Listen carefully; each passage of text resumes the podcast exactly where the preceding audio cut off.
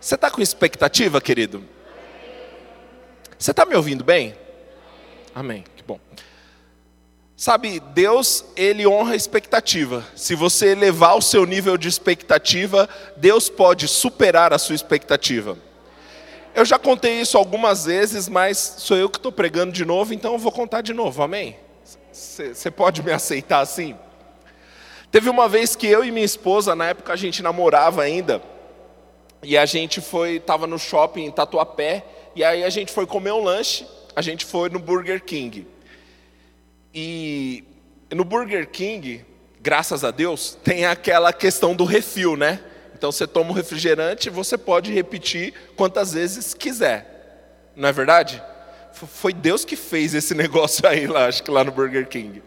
Aí o que acontece? Eu paguei o lanche, paguei da minha esposa, na época minha namorada, e a gente, cada um pegou o lanche e comeu. Acontece que eu repeti três vezes o refrigerante. E minha esposa tomou uma vez só. E aí eu te pergunto, por que, que eu tomei mais refrigerante do que ela? A resposta é, porque eu estava com mais sede.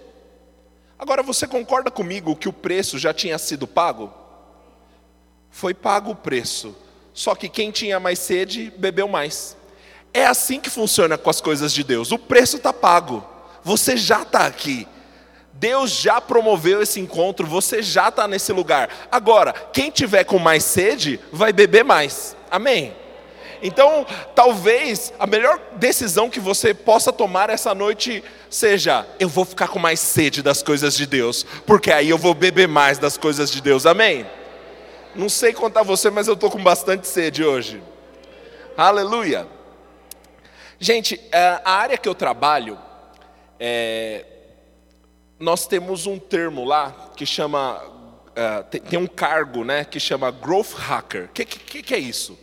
É um hacker do crescimento.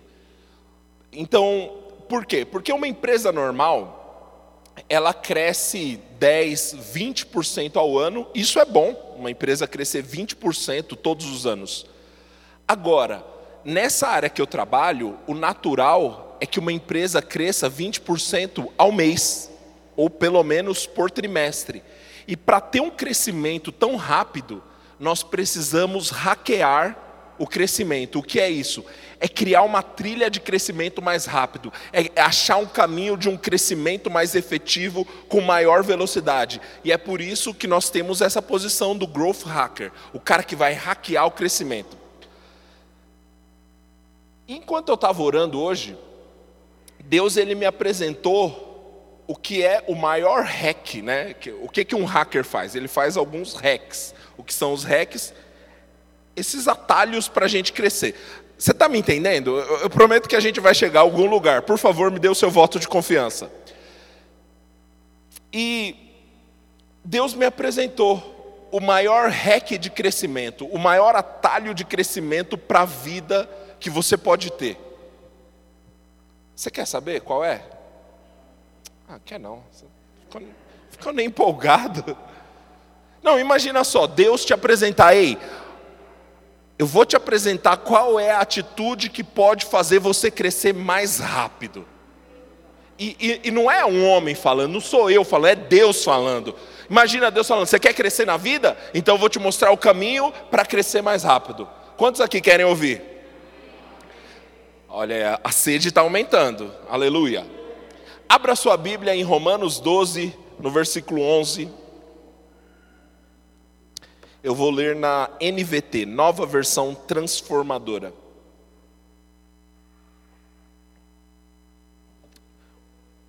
E o maior hack de crescimento que pode existir na vida. Romanos 12, versículo 11. Diz, a Bíblia diz assim: Jamais sejam preguiçosos mas trabalhem com dedicação, sirvam ao Senhor com entusiasmo. É, então você não ficou tão empolgado, né, com o nosso rec de crescimento. ah, mas esse texto é tão precioso, querido. Ele diz: sirvam ao Senhor com entusiasmo.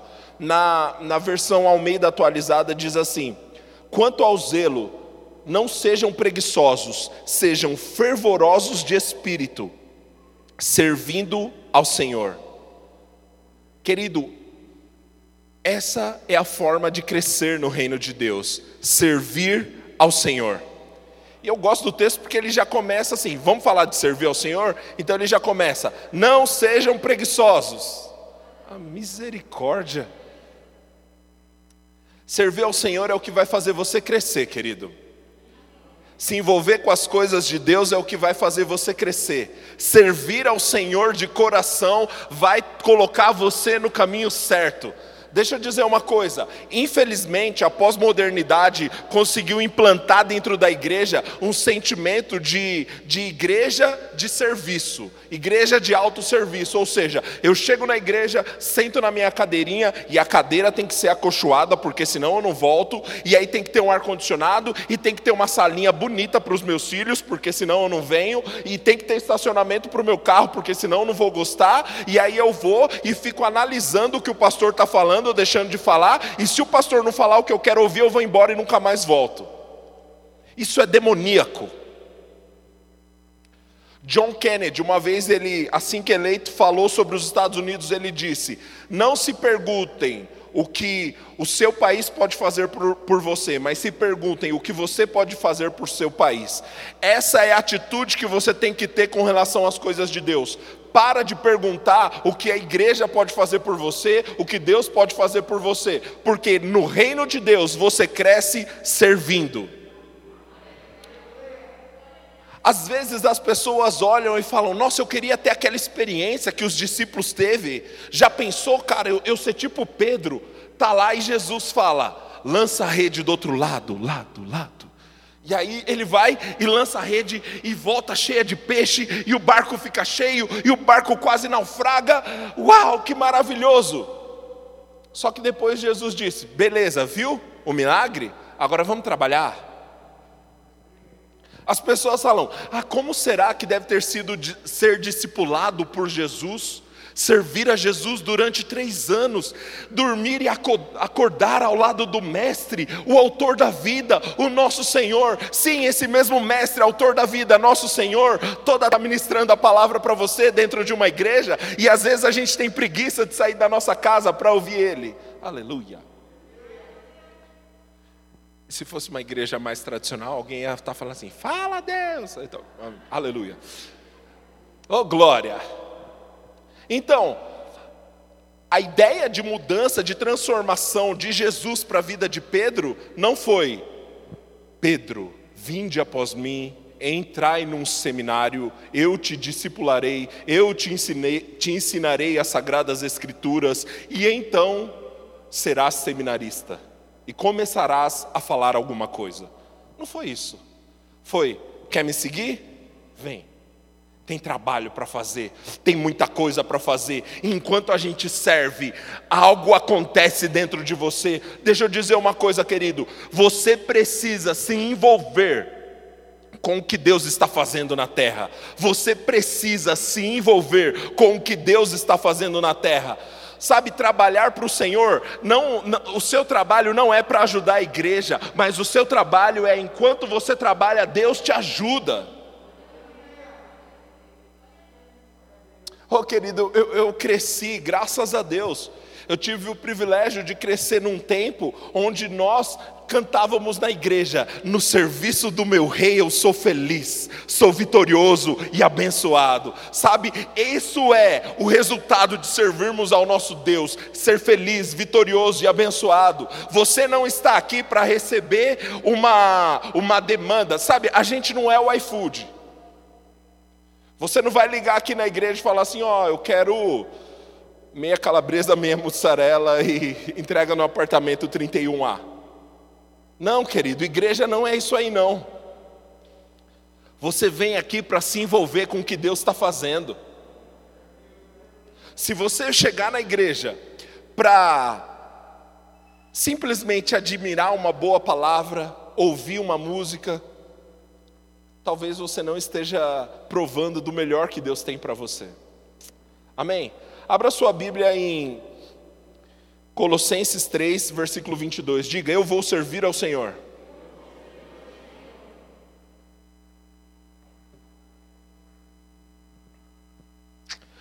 antes da gente ler lá Colossenses, esse texto que eu li de, de, Romanos 12, ele fala, né? Quanto aos zelos, não sejam preguiçosos, mas sejam fervorosos, servindo ao Senhor. Agora, quem que se torna fervoroso? Sou eu, diga sou eu. Então o texto não está falando, Deus te tornará fervoroso. Conseguiu entender? Não é Deus que te torna fervoroso para servir. Não é Deus que te faz servir a Ele. É a sua decisão ser fervoroso servindo ao Senhor. Agora, isso é um, um ciclo virtuoso. Quanto mais eu sirvo ao Senhor, mais fervoroso eu fico. Quanto mais fervoroso eu fico, mais eu sirvo ao Senhor. E aí eu, eu sirvo ao Senhor, e aí eu fico mais fervoroso. E aí, por ser mais fervoroso, oh, aleluia. Vontade de orar em línguas, né? Você entendeu? aleluia. Agora começa com a nossa decisão. Eu decido servir ao Senhor sendo fervoroso. Pastor, mas eu já estou fazendo alguma coisa. Agora, a minha pergunta é: você está fazendo na temperatura certa? Oh, aleluia!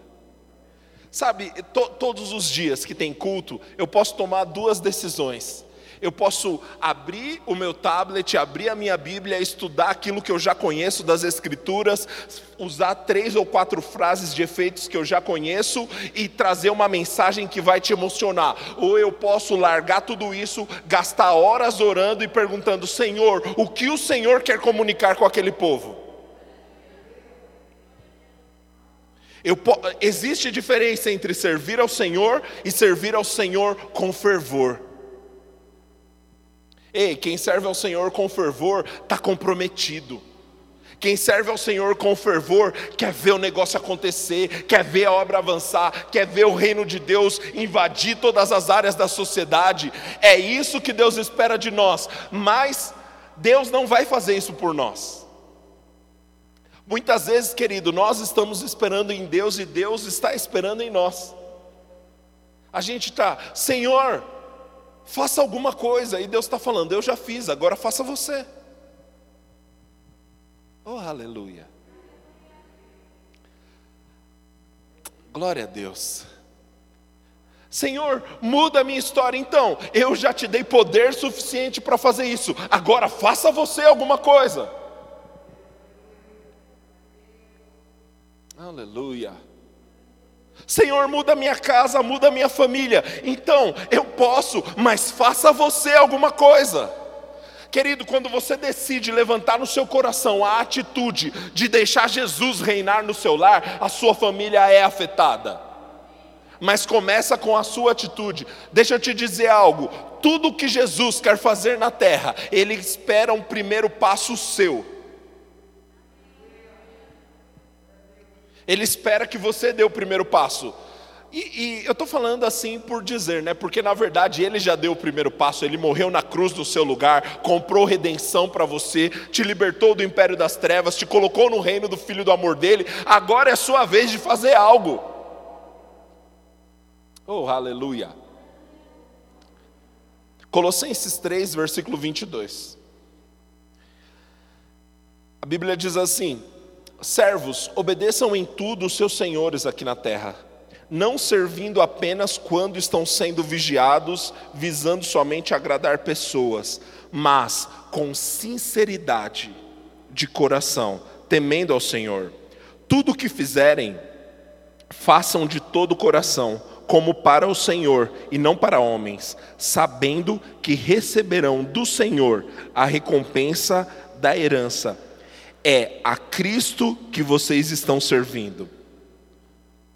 E aqui começa a complicar o negócio, porque todos nós, a, a gente tem essa disponibilidade de não, eu vou servir ao Senhor.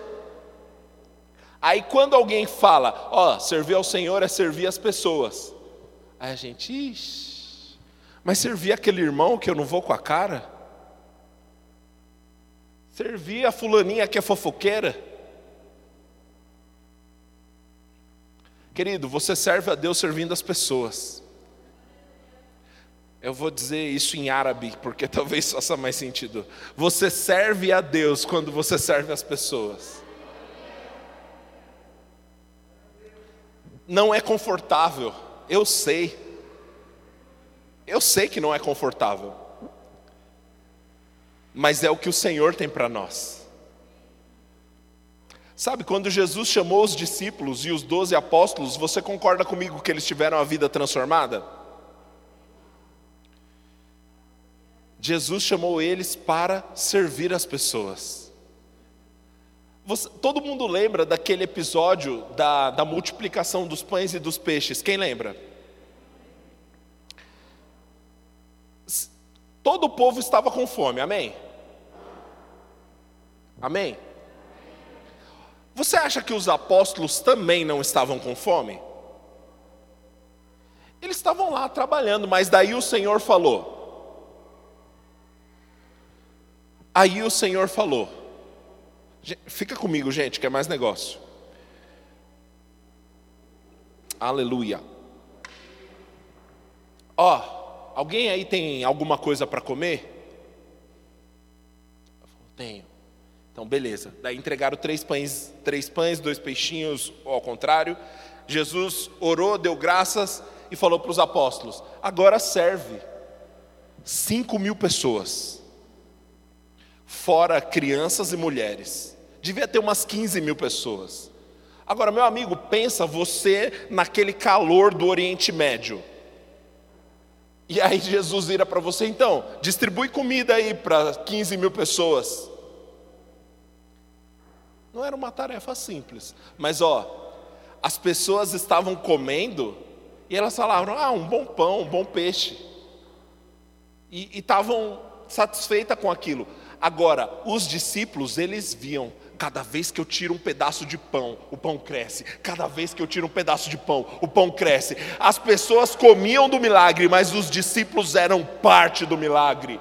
É isso que servir ao Senhor faz. Ei, nós precisamos, querido, valorizar o privilégio de servir ao Senhor. Nós precisamos olhar a possibilidade, a oportunidade de servir ao Senhor como uma honra. Eu lembro, quando, quando eu cheguei no Verbo da Vida, quando eu cheguei na Palavra da Fé, e, e eu participava de um movimento de jovens lá em Guarulhos, no, no Verbo da Vida, e eu, aquele negócio estava transformando minha vida. Eles pregavam a mesma Bíblia, mas agora parecia que estava falando comigo, parecia que tinha sentido para mim, estava me transformando. E eu lembro do primeiro dia que o Lucas, o pastor Lucas me chamou para carregar umas coisas lá. E eu ajudei ele a carregar as coisas. E eu fiquei emocionado, fui para o banheiro chorar de alegria. Oh, chorando de alegria porque podia carregar a caixa na igreja. Ei, mas não era só carregar caixa, não, era fazer parte daquilo que estava me transformando. Ei, servir ao Senhor é um privilégio, é uma honra. O problema é que enquanto a gente encarar isso como uma obrigação, como, ah, eu vou lá para ajudar o pastor, você nunca vai provar da melhor parte, querido. Quem está sendo ajudado é você. Ah, você fala isso porque você é pastor. É, eu sou pastor só faz um ano, mas do, do, do zero até os 30 anos eu não era e estava falando a mesma coisa.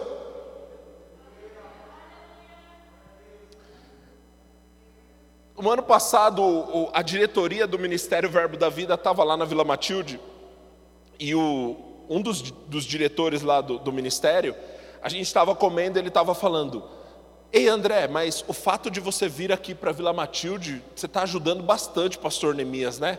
Eu nem pensei, saiu da minha boca. Eu falei, eu ajudando? Eu estou sendo ajudado. Eu estou aqui sendo ajudado, cara. É minha vida que está sendo transformada, eu não estou ajudando ninguém. Eu, eu tenho o privilégio de fazer parte desse negócio. Para mim é uma honra fazer parte disso. Aleluia. Querido, tem diferença em quem, entre quem serve com fervor e quem cumpre tabela, quem cumpre escala. Tem, tem aqueles que vão varrer o chão porque o chão está sujo. Tem aqueles que vão pegar a vassoura e vão orar em línguas e falar: Meu Deus do céu, numa terça-noite eu estou entregando minha vida para Jesus. Eu estou segurando essa vassoura, mas através do que eu estou fazendo, Deus está transformando vidas. E é esses que Deus quer usar. Aleluia. Antes que você ache que eu estou advogando em causa própria, não é só dentro da igreja que você vai servir ao Senhor. Eu entendo isso. Mas se você não tem disponibilidade de servir ao Senhor nem, nem dentro da igreja, o que dirá lá fora? Aleluia. É porque eu não sei se você já ouviu essa desculpinha. Tem, tem gente que dá essa desculpa, né? Não, não preciso ir para a igreja, eu posso adorar a Deus em casa. Pode. Mas se você não tem coragem nem de adorar a Deus dentro da igreja, duvido que na sua casa você levante as mãos e, ai, vamos desligar a TV e render graças ao nosso Senhor. Cara, você não consegue nem se disponibilizar a estar no culto. Fala a Deus. Ah, aleluia. oh, glória. A, a, a, gente inventa essas histórias, né? Não, eu, eu posso adorar a Deus em casa. Lógico que pode.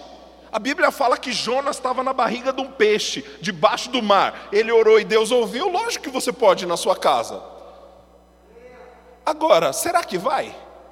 Poder você pode. Ah, mas pastor, já teve uma vez que eu me fechei no quarto e fui adorar o Senhor. Querido, tudo bem. A ideia de igreja, a ideia de congregar é te abastecer para que você faça isso na sua casa melhor ainda. Eu não sei com quem eu estava conversando e, e eu dei esse exemplo. Pega uma churrasqueira, tira um carvão de dentro dessa churrasqueira e coloca do lado. Aí fica observando qual que vai apagar primeiro, o carvão que está isolado ou o carvão que está um monte juntinho? O que está isolado. A vida cristã é isso aí. Se você se isola, você morre. Apaga. Ah, pastor, isso é religiosidade. É, é o que a Bíblia diz. Aleluia. É nesse calorzinho mesmo que a gente está um aquecendo ao outro, que a gente está um edificando o outro, que a gente está um puxando o outro para cima. Igreja é esse negócio, não precisa ser o pastor falando. Você sai do culto, enquanto você está tomando uma água, o irmão acaba conversando com você e fala: Ei, eu vou orar por você essa semana, e o irmão libera uma palavra para você e sua vida é transformada. Nós, como cristãos, não fomos criados para viver isolados, nós somos criados para viver em comunidade. Aleluia. Esteja isso na moda ou não. De, e, e deixa, eu preciso deixar algo claro. Tem um negócio que é demoníaco, que o diabo está fazendo hoje em dia, que se chama os desigrejados. Misericórdia. Esse negócio de igreja, quem inventou foi Jesus. Desculpa, não dá para concordar com esse negócio que está matando um monte de cristão. Ai, não, mas na igreja tem um monte de gente hipócrita. Uma vez eu vi um vídeo que eu achei maravilhoso. A pessoa falava assim: ai, não vou para a igreja porque tem um bando de hipócrita. Aí o crente respondia: não, mas pode vir porque cabe mais um. Sempre tem espaço. Aleluia. Querido, nós não estamos aqui sendo igreja porque somos perfeitos, porque a gente já consegue viver 100% do que a Bíblia diz. A gente só está aqui dentro porque a gente sabe que a gente precisa de ajuda. E o nosso Senhor nos ajuda. E em encontros como esse, vem palavra de Deus e Ele nos ajuda. É por isso que nós somos igreja. Aleluia. Oh, querido, é tão bom estar aqui. É tão bom estar aqui. Oh, aleluia. Eu lembro, eu nunca desviei assim de parar de congregar, né? Mas eu lembro uma época que eu fazia algo que era pior do que isso. Eu estava com um pé no mundo e um pé na igreja. E eu lembro de um dia que eu estava saí do colégio com o pessoal da minha sala estava já no último, no último, último ano do colégio, e foi todo mundo para um bar que era na frente de uma faculdade. E aí estava acontecendo o que acontece num bar, né? Beleza. Umas mil pessoas ali, sério, tinha muita gente. E dentro de mim parece que tinha um negócio arranhando, falando assim: esse não é mais meu ambiente, esse negócio não é para mim. E, e, sabe, você não sabe o que faz, você coloca a mão no bolso, você tira a mão do bolso e cruza os braços, fala, cara, ah. E eu estava de blusa, e aí de repente eu tirei a minha blusa, só que eu esqueci que a camiseta que eu estava embaixo era uma camiseta do acampamento da igreja. E a bendita da camiseta estava escrito assim: Jovens servindo a Cristo, eu faço parte do projeto de Deus. Aí eu passei na frente do espelho e olhei assim, eu, e aquele negócio ficou me ministrando a noite toda. Eu faço parte do projeto de Deus. Eu faço parte do projeto de Deus. E, e aí teve uma hora que eu cansei, eu perdi a, a, a guerra de braço para o Senhor. Eu falei, Senhor, tá bom, eu faço parte do projeto de Deus. E aí eu fui embora. E as pessoas, ei, onde você está indo? Para casa. Por quê? Porque eu faço parte do projeto de Deus. E isso era numa sexta-noite. No outro dia de manhã eu, me, eu ligo a TV e quem está lá? O abençoado do Silas Malafaia falando assim: jovem, você faz parte do projeto de Deus. Rapaz, que coisa! E eu lembro que naquela noite, no mesmo sábado, eu fiz uma oração falando: Senhor, não tem mais jeito, eu entreguei a minha vida para você, eu faço parte do seu projeto, eu faço parte do seu propósito e não vou voltar atrás. Aleluia!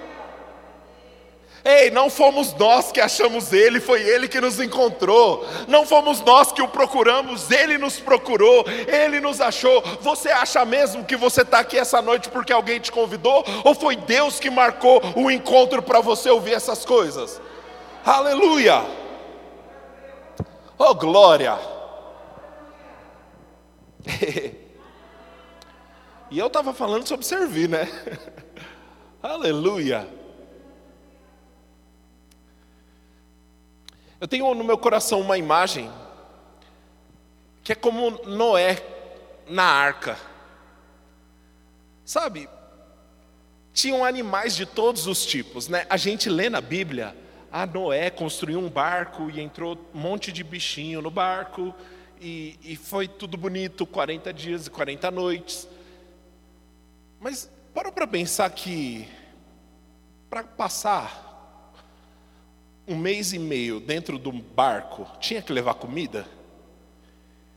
E era Noé e mais sete pessoas, fora todos os bichos. Ou você acha que eles pediam delivery? Daí vinha, vinha, vinha um drone entregar comida. Não, querido, tinha que levar comida. E quantos sabem que os animais fazem suas necessidades físicas? E onde que fazia? Dentro do barco. E não dava para dar banho nos, nos bichos, né? No leão, na girafa. Agora, pensa o cheiro que estava aquilo. E às vezes a gente sai da igreja frustrado porque, ai, foram injustos comigo, tá, tá, tá um cheiro ruim, as pessoas falam mal umas das outras. Ei, mas sair daquele barco significava morrer. Talvez não fosse o lugar mais cheiroso do mundo, mas sair dali era morte. Eu não estou falando que você está amarrado numa igreja, algemado, e você tem que ficar dentro da igreja. Não é isso, querido. É que brasa fora da churrasqueira apaga. Pode não ter o cheiro que você gostaria que tivesse, mas ainda assim é melhor ficar vivo. Aleluia. Oh, glória. Aleluia. Abra sua Bíblia em Hebreus 6, versículo 10.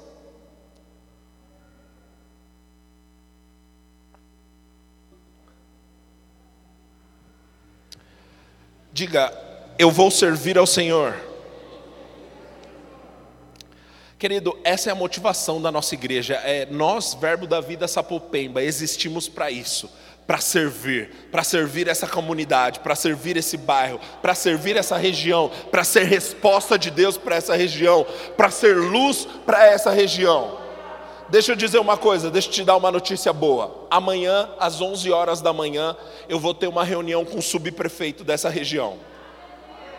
Pastor, o que, que você vai falar para ele? Fala, cara, a gente está aqui para ser luz, para servir. O que, que você precisa? Talvez ele fale, não, é, o pastor quer ter reunião comigo, ele quer alguma coisa. Eu vou falar para ele, ó, tudo que eu quero é orar, tudo que eu quero é servir essa região. Como nós podemos ser bênção para essa região? Aleluia! Porque é isso que é o Evangelho, a gente não procura aquilo que nos beneficia, nós queremos beneficiar a outros. Quando a gente fez o projeto da Semana do Empreendedor, conversando com o diretor do Sebrae, ele falava: Cara, então você quer fazer um projeto para treinar os empresários da igreja? Eu falei: Ah, os empresários da igreja podem até fazer o curso, mas é para quem está fora da igreja. Ele, então é, é para evangelizar as pessoas. Eu falei, bom, se eles se converterem, a gente vai ficar muito feliz, mas o projeto é, é abençoar eles. Aí teve uma hora que ele ficou indignado e falou: Não, peraí, mas o que, que vocês vão ganhar com esse negócio? Eu falei: Ser igreja. A gente está aqui para isso mesmo, para beneficiar os que estão lá fora. A gente está aqui para isso mesmo, para ser resposta para os que estão lá fora. Isso é ser igreja. Aleluia. Hebreus 6, versículo 10, a Bíblia diz assim: Porque Deus não é injusto para se esquecer do trabalho que vocês fizeram e do amor que mostraram para com o seu nome. Peraí. Então ele fala: Deus não é injusto para se esquecer do trabalho de vocês, e também não é injusto para se esquecer do amor que vocês mostraram, evidenciaram ao nome de Deus. E a, eu te pergunto, como que se demonstra amor ao nome de Deus? E ele responde: Pois vocês serviram e ainda servem aos santos. Quando você serve, querido, você mostra que você ama o Senhor. Quando você serve, e, e quando eu digo servir, é servir as pessoas. Sabe, nós, nós evidenciamos o nosso coração quando a gente serve aqueles que não podem fazer nada por nós. Porque servir o nosso, alguém que pode nos promover, alguém que pode nos colocar numa posição de destaque, alguém que pode nos presentear, alguém que pode nos abençoar financeiramente, alguém que pode facilitar a nossa vida, é fácil. Agora, nós demonstramos o nosso amor para com Deus quando a gente serve aqueles que não podem fazer nada por nós. Quando a gente serve aqueles que não têm nada para nos entregar e a gente simplesmente serve. Por quê? Porque esse é o caráter do nosso Pai fluindo em nós. Aleluia. A, a grande maioria aqui não sabe, mas tem uma irmã que mensalmente a gente ajuda essa irmã e ela não vem na nossa igreja faz uns sete meses. E aí esses dias eu estava conversando e aí eu pensei, Cara, eu acho que tá bom, né? A gente ajudou bastante. A irmã nem congrega mais com a gente. Aí Deus falou comigo, mas qual é a sua motivação? Eu falei, uau, ok, Senhor, perdão. Ei, a gente está aqui para ser resposta de Deus. Pastor Neemias gosta de dizer algo que, que me abençoa demais. Ele diz assim: quem tem Deus como pai não tem direito de escolher os seus irmãos. Se eu decidir que Deus é meu pai, querido, eu não tenho direito de escolher. Ei, deixa eu dizer uma coisa para você: você não tem o direito de não amar alguém. É, não deu muito ibope esse negócio, né? Mas se você é crente, você não tem o direito de não amar alguém. Se você quer amar ao Senhor, viver uma vida com Deus, você não tem o direito de recusar amor a alguém. Óbvio, muitas vezes você vai demonstrar amor orando e ficando longe. É verdade, querido. Tem pessoas que precisam da sua oração e não da sua companhia. A Bíblia fala para nós não andarmos com o iracundo, porque senão nós nos tornaremos igual. Você precisa ser seletivo com quem você anda. Você precisa ser seletivo com quem você se associa. Deixa eu dizer uma coisa: fé se passa por associação, unção se passa por associação, sabedoria se passa por associação, coisas ruins também. Elias e Eliseu Elias, o profeta, Eliseu, o menino do profeta, passou a andar com, Elis, com Elias, ele recebeu porção dobrada da unção que estava na vida de Elias. Eliseu recebeu porção dobrada, por quê? Por andar junto. Paulo e Timóteo. O próprio apóstolo Paulo fala: Olha, você recebeu algumas características que operam em mim quando eu impus as mãos sobre você. Decidiu andar junto e recebeu. Agora, Sansão e Dalila.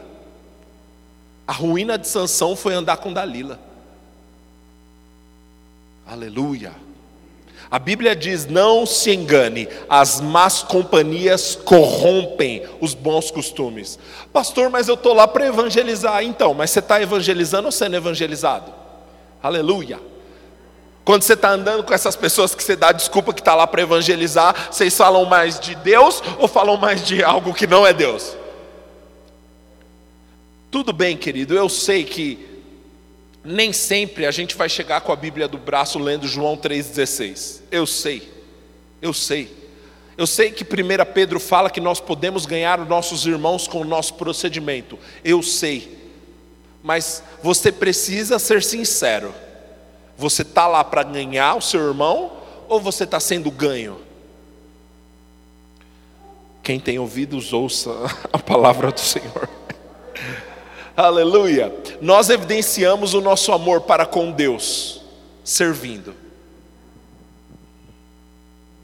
Aleluia. Oh, glória. Jesus, ele, ele, certa vez conversando com os discípulos, ele dá uma aula ele diz assim: ó, quem quer ser o maior entre vocês? Então, sirva. Por, pois quem serve é maior do que quem está sendo servido. Você não acha interessante que o diabo tentou perverter essa ordem hoje em dia? As pessoas querem estar numa posição alta, numa posição de destaque para quê? Para ser servido. Para virem entregar uvas frescas na boca dela. E aí o Jesus, o mestre da vida, o maior líder da história da humanidade, pega uma toalhinha, coloca no ombro e vai lavar o pé de todo mundo. Aleluia. Uma vez eu ouvi uma pessoa dizendo que Jesus foi o maior líder da história. Fica comigo, querido, é mais vantagem. Uma vez eu ouvi alguém dizendo: Jesus foi o maior líder da história, e de fato foi, sabe por quê? Porque ele foi o maior servo da história. Ele serviu a humanidade, toda a humanidade. Ele morreu pela humanidade, e isso deu direito a ele a se tornar o maior líder da história. Quer ser grande? Sirva. Domingo eu falei uma frase aqui que eu gostei. Eu falei: no reino de Deus, o elevador social está quebrado. No reino de Deus, nós subimos pelo elevador de serviço. É assim que a gente cresce. Não é porque, ah, não, o pastor é meu amigo, é meu brother, ele vai me, me colocar numa posição bacana. Não funciona assim. Jesus continua sendo dono da igreja e ele promove quem ele quer, quando ele quer, da maneira que ele quer. Não adianta ficar falando, ah, eu conheço Fulano, conheço Beltrano. É servindo ao Senhor que Deus te promove. Aleluia. Quando a gente serve ao Senhor, a gente evidencia que nós evidencia o nosso amor para com Ele E como a gente serve ao Senhor? Servindo as pessoas. Tem uma história que diz que um bilionário americano chegou numa ilha, acho que do Pacífico, e, e era uma ilha que tinha um monte de leprosos, né? Então, o pessoal estava numa situação terrível assim. E tinha uma freira católica cuidando desses leprosos, né? E ela cuidava com tanto carinho, com tanto zelo, fazia os curativos, sabe, com tanto, com, com tanto empenho. E, e, esse bilionário chegou, chamou ela de canto e falou: Senhora, eu não faria isso por dinheiro nenhum no mundo. Ela falou: Meu filho, eu também não. Não é por dinheiro não é pelo que a gente pode ganhar, não é pelo que podem fazer por nós, é porque nós estamos evidenciando o DNA do nosso Pai. O nosso Pai nos criou assim para servir aos outros. Aleluia! Oh, glória! Quem quer ser grande, sirva. Quando você serve, querido, algumas coisas, algumas características crescem em você por isso que eu falei que servir era o maior REC da humanidade. Porque quando você serve, algo é gerado dentro de você, e uma dessas coisas é perseverança. Noé tinha 500 anos. Sim, 500 anos, 500, 500 anos, cinco séculos, misericórdia. Enfim, a Bíblia diz: Eu creio, ponto final. Quando Deus falou para ele: Ei, constrói uma arca porque vai chover.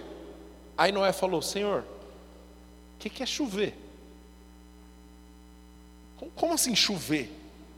Constrói, porque vai chover. Aí a gente pensa né, que Noé fez o seguinte: ele pegou o carro dele, foi ali na Bel Ferreira, que, que vende umas lanchas, né? E aí ele foi e falou: Hum, essa aqui é bacana. Fala aí do motor dessa aí, como funciona? Não, querido, não foi assim. Foi cortar árvore. Deus deu a medida passou 100 anos construindo um barco, sem ver uma gota de chuva. Porque ele não morava em São Paulo, né? Se morasse em São Paulo, ia ajudar a fé dele. Construindo um barco. Imagina agora. O povo nunca tinha visto chuva. Imagina o que os vizinhos de Noé falavam para ele. Ah, esse velho agora ficou doido. Está construindo um barco. Tem nem praia aqui. Não, mas Deus falou que vai chover. Ah, agora, agora esse velho ficou doido. Mas querido, ele continuou. Servir ao Senhor gera em você perseverança. Vai ter coisas, querido, que você vai começar a fazer, e é, é loucura para todo mundo. Mas Deus falou com você, e você continua fazendo e continua fazendo, e parece que nada está acontecendo, e você continua fazendo, e parece que eu não estou enxergando nada, e você continua fazendo, e sabe o que acontece? O que Deus falou se torna real. Agora, esse músculo da perseverança, ele é desenvolvido no serviço. Ou não é loucura a gente falar que vai começar uma igreja no Parque dos Bancários, lá na região de Sapopemba, tendo uma igreja pronta, maravilhosa lá na Vila Matilde? É só pegar um ônibus, a gente chega lá. Para que montar uma igreja no, no Parque dos Bancários? Mas foi Deus que falou. Não tem outra opção. Oh, aleluia. E aí a gente começa a fazer, e vai avançando, e parece que nada está acontecendo. Então, quem serve desenvolve perseverança. Quem serve desenvolve perseverança. Perseverança é o que você precisa, querido, para viver as promessas de Deus para a sua vida. Amém? Eu estava falando sobre Noé, Noé 100 anos trabalhando, 100 anos ouvindo chacota, ouvindo piada, mas servindo ao Senhor. Ele foi salvo, ele e a família dele foram salvas. Por quê? Porque durante mais de 100 anos ele perseverou. Querido, persevera persevera. Ei, Deus mandou você fazer alguma coisa? Persevera. Ei, Deus te chamou para fazer alguma coisa? Persevera. Ei, Deus colocou um chamado no seu coração, um projeto no seu coração, um propósito no seu coração. Não desista. Aleluia. Davi, muita gente olha para a história de Davi e acha que o caso de Davi, Davi chegou e matou Golias e no outro dia ele se tornou rei de Israel. Não foi assim. Demorou 16 anos. 16 anos. Mas algo aconteceu. José, ele ouviu, ele teve um sonho com 17 anos. Com 30 anos o sonho se tornou realidade. Mas ele não desistiu. Ei, não desista. E servir ao Senhor vai gerar em você a perseverança necessária para você se tornar aquilo que Deus falou que você seria. Por favor, diga amém. Aleluia. Servir ao Senhor vai te dar uma coisa: ousadia na fé. Abra sua Bíblia em 1 Timóteo, capítulo 3. 1 Timóteo 3, versículo 13. A Bíblia diz assim: Pois aquele, pois os que desempenharem bem o diaconato, peraí, pastor, aqui está falando só com os diáconos. A palavra diáconos no grego ela traz a ideia de serviço ou serviço eclesiástico, serviço para Deus. Então, diga, eu sou diácono. Agora fala como quem está acreditando, diga, eu sou diácono. A partir do momento que você está servindo a Deus, Deus espera de você o exercício da diaconia, que você sirva ao Senhor cumprindo o projeto dele, cumprindo o propósito dele e cumprindo as exigências que ele faz para o diácono. Mas aqui ele diz: os que desempenharem bem o diaconato alcançarão para si mesmos uma posição de honra e muita ousadia na fé em Cristo Jesus. Quer ganhar ousadia na sua fé? Sirva. Ei, quem serve ganha ousadia na fé. Estava falando com, com uma irmã hoje, eu falei, irmã, você tem um privilégio de chegar na igreja, nós estamos aí, nós estando ainda no início, porque aqui você vai servir, vai ver esse negócio crescendo, vai ver esse negócio expandindo, vai expandindo, vai ver famílias chegando, vai ver tanta coisa sendo transformada, e sabe o que isso vai gerar em você? Ousadia na fé. Você vai falar, eu vi acontecendo e eu sei que Deus faz. Aleluia exercer bem a diaconia, servir ao Senhor, traz para você ousadia na fé. Aleluia. A Bíblia conta lá em Marcos 2, eu acho, a história de quatro amigos que tinham um quinto amigo que sofria de paralisia. E eles foram levar aquele amigo para quem podia resolver o problema, Jesus. Só que quando eles chegaram no lugar, a casa estava lotada, a fama de Jesus era grande, não dava nem para entrar. Só que aqueles quatro amigos não desistiram. Eles tinham um negócio chamado ousadia na fé. Falou: quer saber de uma coisa? Meu amigo precisa de cura. Já que não dá para entrar pela porta, então vamos arrancar o telhado e a gente vai conseguir a cura para o nosso amigo. Ei, o nome disso é ousadia na fé. E o que eu acho mais curioso, aqueles pensa o trabalho que não dá, amigo. Subir um camarada para o telhado, tirar o telhado, descer o camarada lá onde Jesus estava. Eu vou esperar. Aleluia. Descer o camarada lá onde Jesus estava, para que ele visse o amigo dele sendo curado. Só que Olha o que Jesus diz. A Bíblia diz assim: vendo Jesus a fé deles. Ei, fé é visível. Quando você é ousado na fé, dá para ver. Vendo Jesus, a fé deles curou. Quem serve desenvolve ousadia na fé. Quem serve desenvolve uma fé uma fé impetuosa, uma fé efetiva, uma fé que traz resultado. Aleluia. Quem serve desenvolve esse nível de fé que não negocia. Ainda que seus olhos não estejam, não estejam vendo, você não negocia, você fica com aquilo que o Senhor falou, amém? Último ponto. Quem serve prova de abundância. Ei, pergunta para os irmãos que são da equipe de trabalho aqui. Como que estava a vida deles há seis meses antes? Aqueles que estão há mais de seis meses, ok? Funciona assim, querido.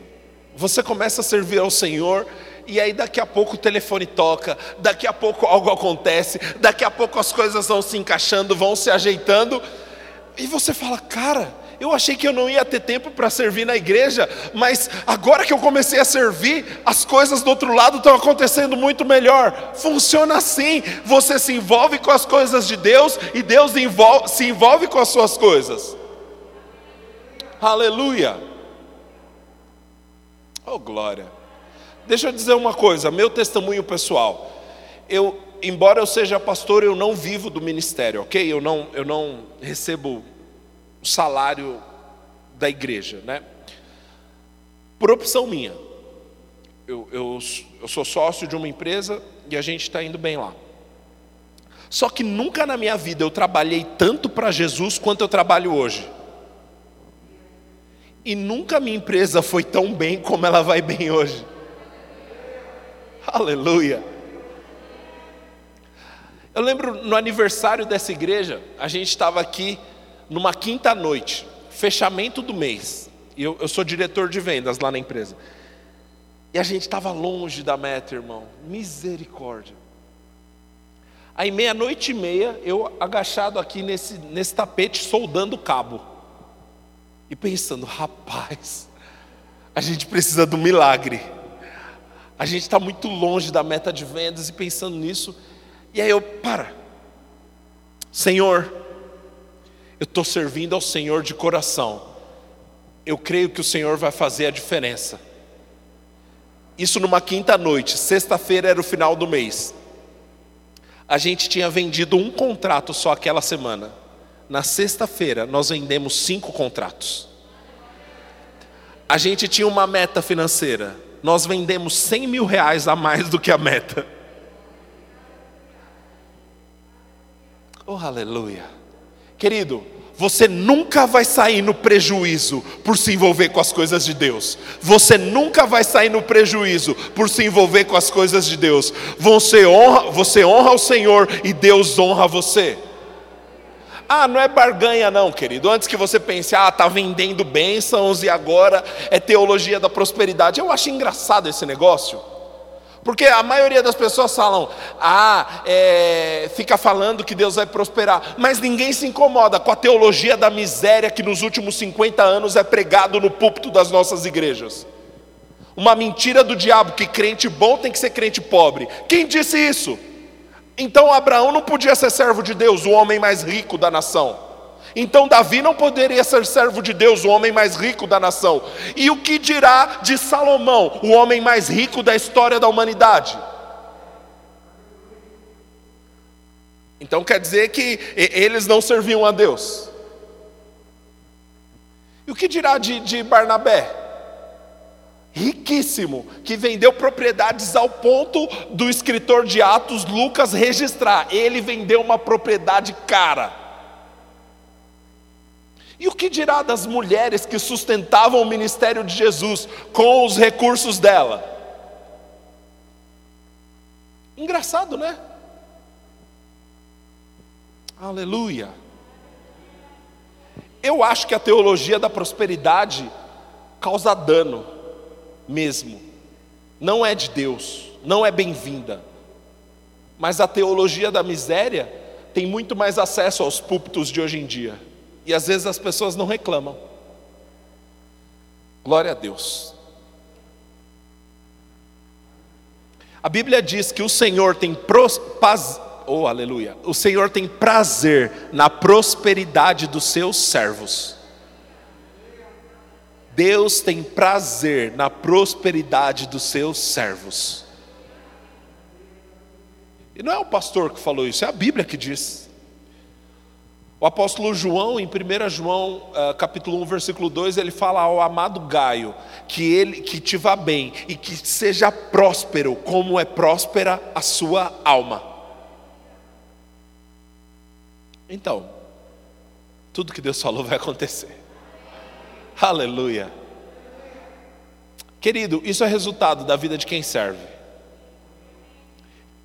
A Bíblia conta em 1 Reis, vou terminar com isso. 1 Reis, uh, capítulo 17, a partir do versículo 1. Elias recebe uma palavra de Deus, vai para Sarepta e lá uma viúva pobre vai te sustentar. O que é uma palavra meio doida, né? Senhor, uma viúva pobre vai me sustentar? Por que o senhor não fala que é um rico que vai me sustentar? O que, que tem que ser a viúva pobre? Mas beleza. Aí Elias obedece a Deus, vai para Sarepta, e acontece que aquela mulher ela só tinha um pouquinho de coisa. Elias fala para ela: ó, vai lá, faz um pão para mim. Eu vou comer esse pão e, e depois nunca mais vai faltar nada para você. E ela falou: tá bom, né? Tá falando, falou com tanta convicção, vou obedecer. E durante anos, aquela mulher não acabava o azeite e não acabava a farinha. Esses dias eu, eu, fiz um estudo, fiz um cálculo de, de quanto tempo ficou sem, sem chover naquela região, assim, ó, sendo muito bonzinho, forçando muito no cálculo, no mínimo dois anos, aquela mulher foi sobrenaturalmente sustentada. Sabe por quê? Porque ela serviu. Ela decidiu servir primeiro. Ah, eu só tenho um pouquinho para mim e para o meu filho, então vai lá, faz para o homem de Deus primeiro. Ei, antes que você pense, isso, isso não se aplica a, a nós como igreja, ok? Ninguém vai pedir o seu dinheiro usando esse texto, ok? Amém? Aleluia. Agora, o que eu quero dizer é sobre a atitude daquela mulher. Ela falou: Eu vou fazer primeiro para Deus, e depois Deus vai me honrar. Eu vou fazer primeiro honrando ao Senhor, e o Senhor vai me honrar. Eu vou dar primeiro ao Senhor, e o Senhor vai me dar. Quem serve prova de abundância. Você aprendeu alguma coisa boa essa noite? Glória a Deus. Eu